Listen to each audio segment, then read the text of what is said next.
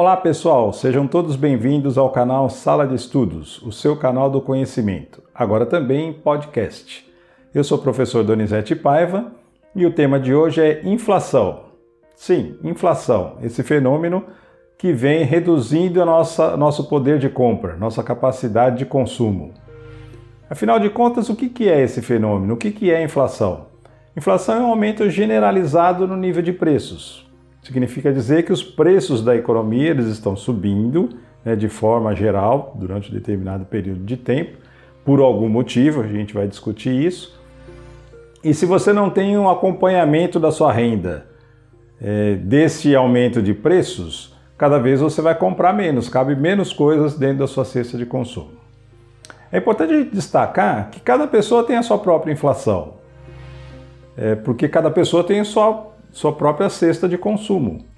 Então é por isso que às vezes as pessoas têm a percepção de que a inflação oficial que é divulgada não é a mesma inflação pela qual ela está sofrendo.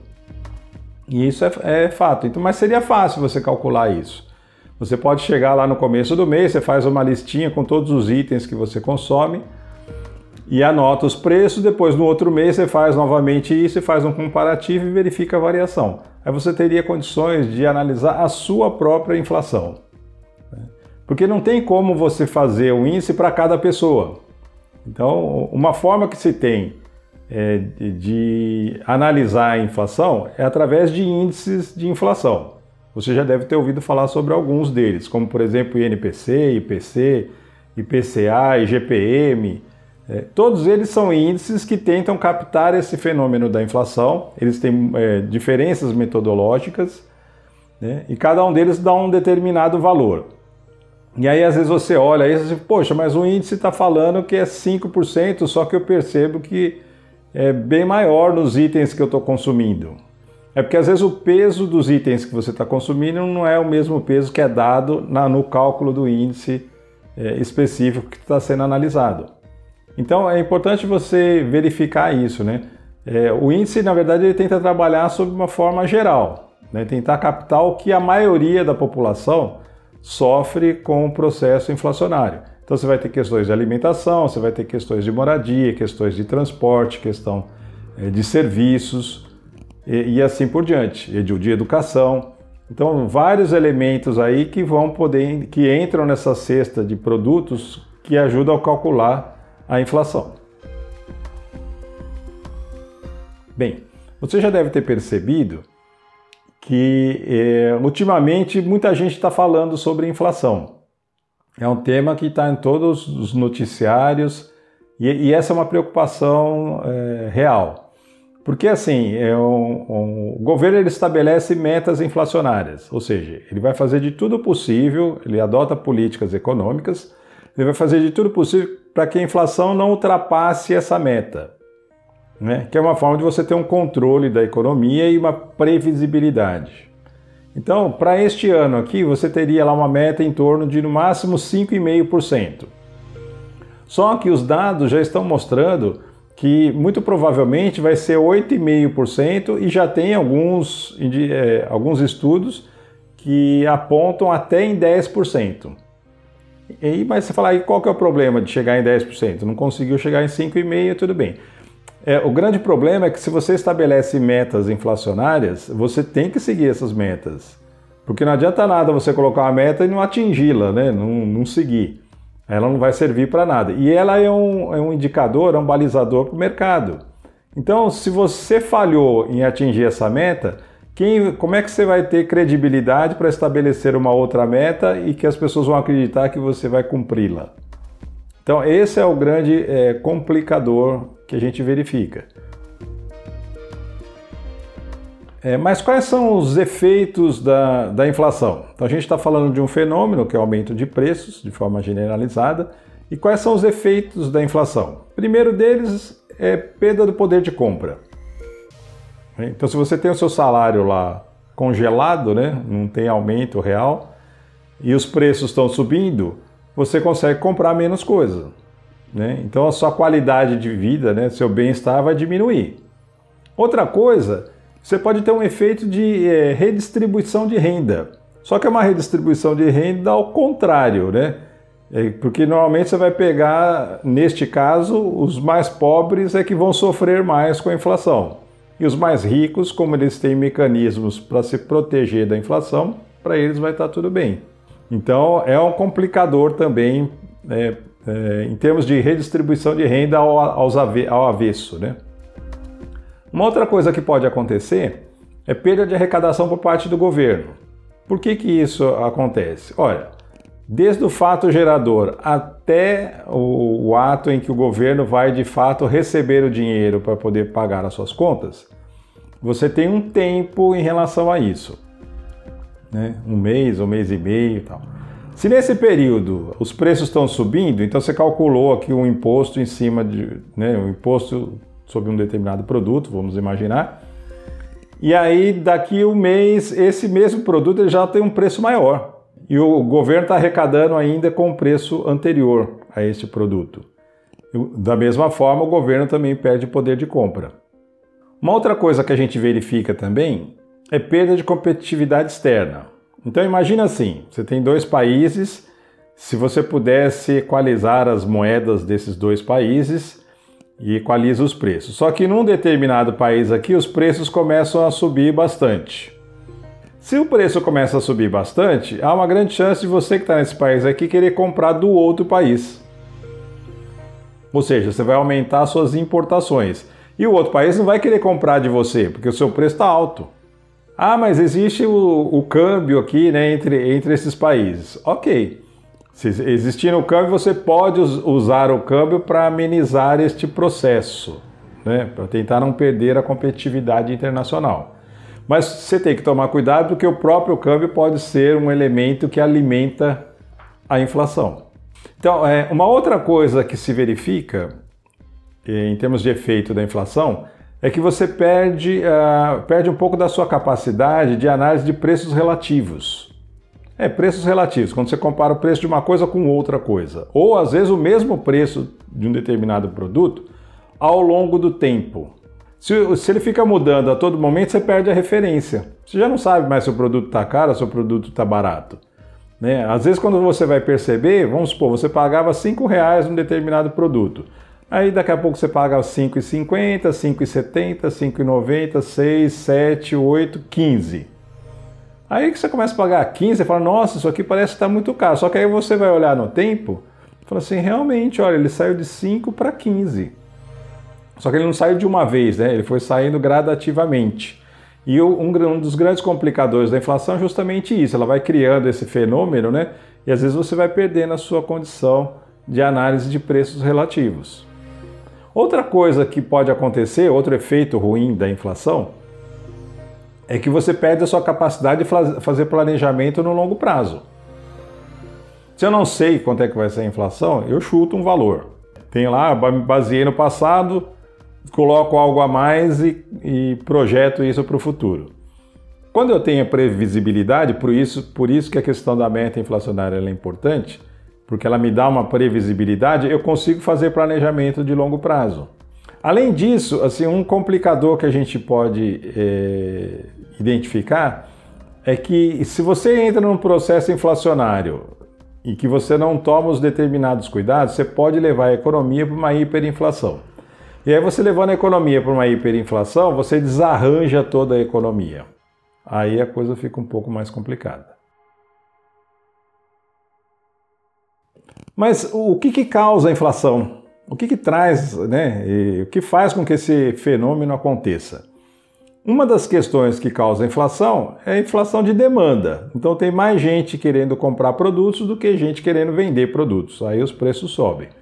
E mas por que, que tem mais gente querendo comprar produto? Porque elas têm mais recursos, mais liquidez. Então elas têm mais, é, vamos supor, elas têm mais dinheiro, não que necessariamente seja dela, pode ter mais crédito, né?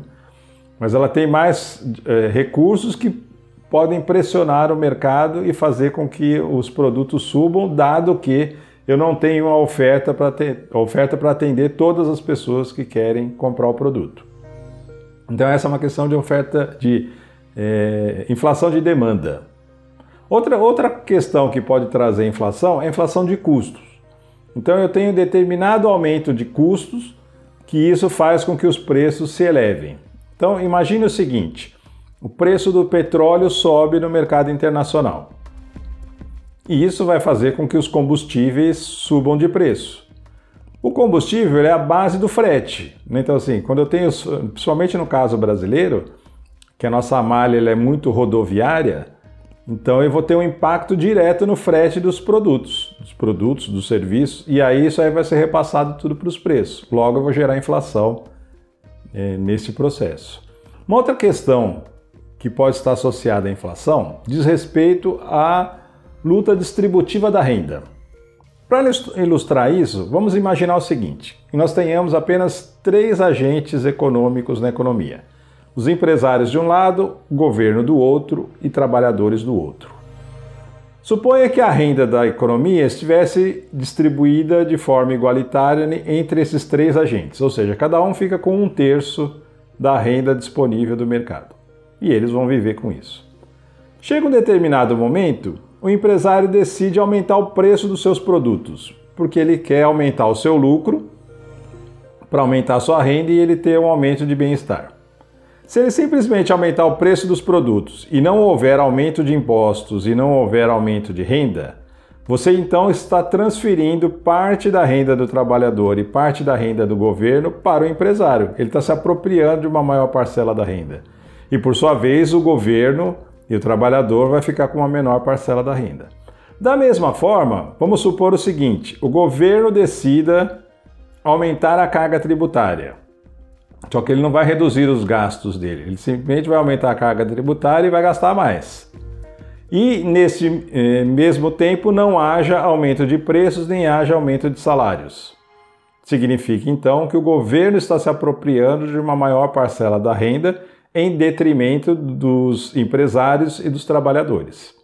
Ou então, vamos imaginar o seguinte: que os trabalhadores decidam que eles querem um aumento de salário e que lhes seja concedido aumento de salário, mas que não haja repasse para os preços nem do governo, nem dos empresários, nem do governo.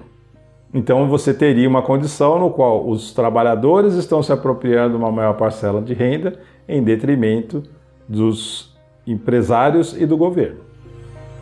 Então, isso seria uma luta distributiva, ou seja, de uma determinada forma você acaba gerando inflação, seja ela de demanda ou seja inflação de custos, porque há uma luta ali entre os agentes econômicos para se apropriar de uma maior parcela da renda.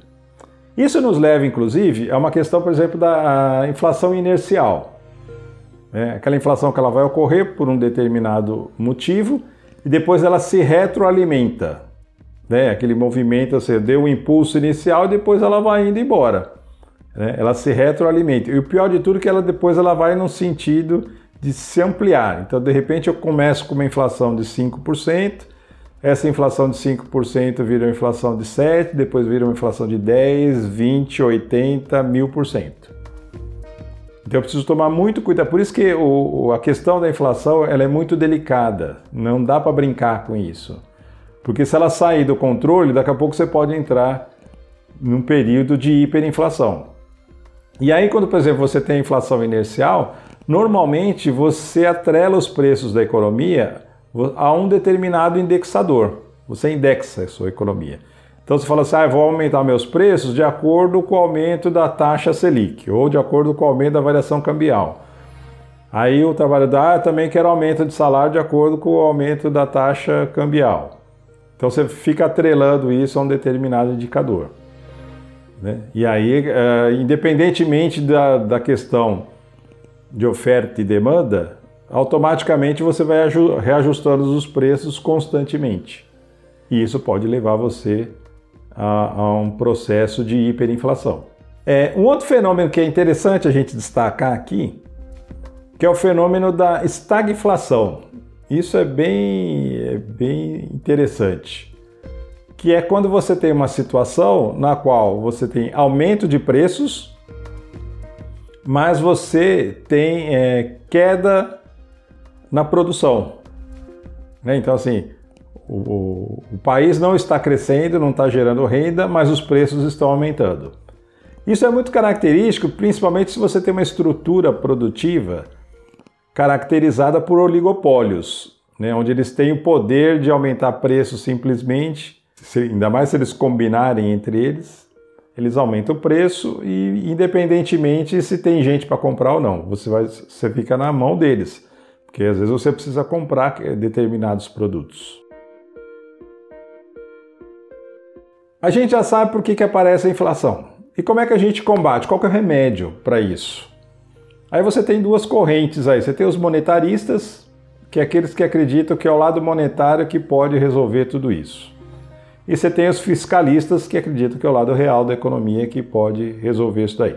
Para os monetaristas, por exemplo, basta você aumentar a taxa de juros ou diminuir a quantidade de moeda de alguma forma na economia. Isso faz sentido, porque se você tem menos moeda circulando na economia, vai ter menos gente comprando. Se tem menos gente comprando, você tem menos pressões da demanda para o lado da oferta. É claro que isso depende, né? Porque vamos supor que você tenha um choque é, dos preços do petróleo e que isso leve essa, esse impacto para dentro da sua economia. Não é a demanda que está gerando ó, o, a pressão inflacionária. Na verdade, são os custos, dado um aumento externo do, do, do preço do petróleo. Então, precisa tomar um certo cuidado é, quando se pensa em determinadas políticas.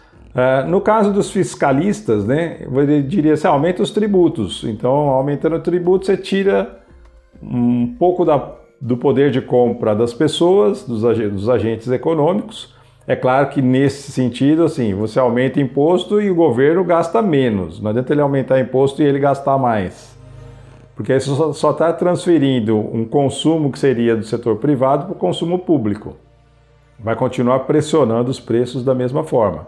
Na verdade, você deveria, ó, você aumenta o imposto e ainda corta os seus gastos. Né?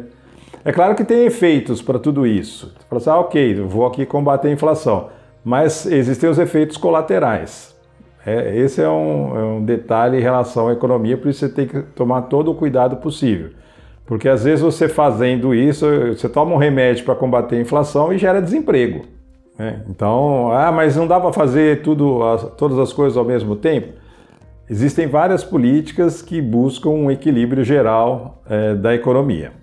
Bem, uma outra coisa que você pode é, fazer é mexer na taxa de câmbio, assim, influenciar na taxa de câmbio. Se você tem uma taxa de câmbio muito baixa, vamos supor, né, vamos exemplificar. No plano real, você tinha uma taxa de câmbio basicamente um para um. Cada um real você comprava um dólar. Isso possibilitou você promover o que a gente chama de choque de oferta. Então, a este preço, você conseguia trazer um monte de produtos de fora e jogar isso na economia brasileira, o que impedia os produtores brasileiros de aumentar o seu preço, porque tinha produtos externos chegando muito mais baratos. É claro que para você poder fazer isso, você tem que ter um volume de dólares, né? ofertar um volume de dólares na economia, porque senão você gasta todas as suas reservas e daqui a pouco você não consegue fazer mais nada disso. Então, assim, se eu tenho uma taxa de câmbio muito elevada, isso pode ser um efeito da inflação, que é mais ou menos o nosso caso. Né? A gente tem lá o, a questão do petróleo, preço dos combustíveis, eles estão atrelados ao preço internacional. E toda vez que há aumento do preço internacional, automaticamente é repassado para um aumento de preço no mercado interno. Então a gente importa a inflação. Né? Só daí você já tem isso. Como se não bastasse isso, a taxa de câmbio tem subido significativamente. Então, tudo que eu importar já fica mais caro. Não só os combustíveis, vários outros insumos da economia que eu utilizo para fazer os meus produtos acabam por encarecer. Além disso, quando eu tenho a taxa de câmbio elevada, compensa para os produtores nacionais exportarem o produto do que vender no mercado interno, porque acaba sendo mais vantajoso né, quando ele converte isso para moeda estrangeira, ele ganha competitividade externa. E aí ele vai tentar vender lá fora. Cabe ao, ao consumidor nacional pagar mais caro, porque ele vai ter uma escassez de oferta de produtos no mercado nacional. Então, uh, veja só, só o elemento câmbio ele pode já interferir bastante nesse processo. E é Muito do que a gente vive na atualidade está atrelado à questão do câmbio, né? um câmbio elevado. Ah, mas o governo não pode simplesmente ir lá e baixar o câmbio? Não, não é, não é assim que funciona, né? Você tem oferta e demanda de moeda aí, né? Moeda nacional e moeda estrangeira. E no nosso caso, a gente vive um regime de câmbio flutuante. Então, é, é um mecanismo de mercado. É claro que o Banco Central está sempre de olho, mas é o mecanismo de mercado que vai estabelecer qual é o preço da moeda estrangeira. É, e o governo, então, de certa forma, ele precisa dar uma olhada em relação a isso. Bem, a intenção aqui é esclarecer um pouquinho para você esse fenômeno da inflação e mostrar que, assim, de fato nós precisamos ficar preocupados com isso, porque se ela sair de controle, a gente pode entrar numa espiral inflacionária e aí vai ficar muito mais difícil depois combater. Valeu, pessoal. Até a próxima.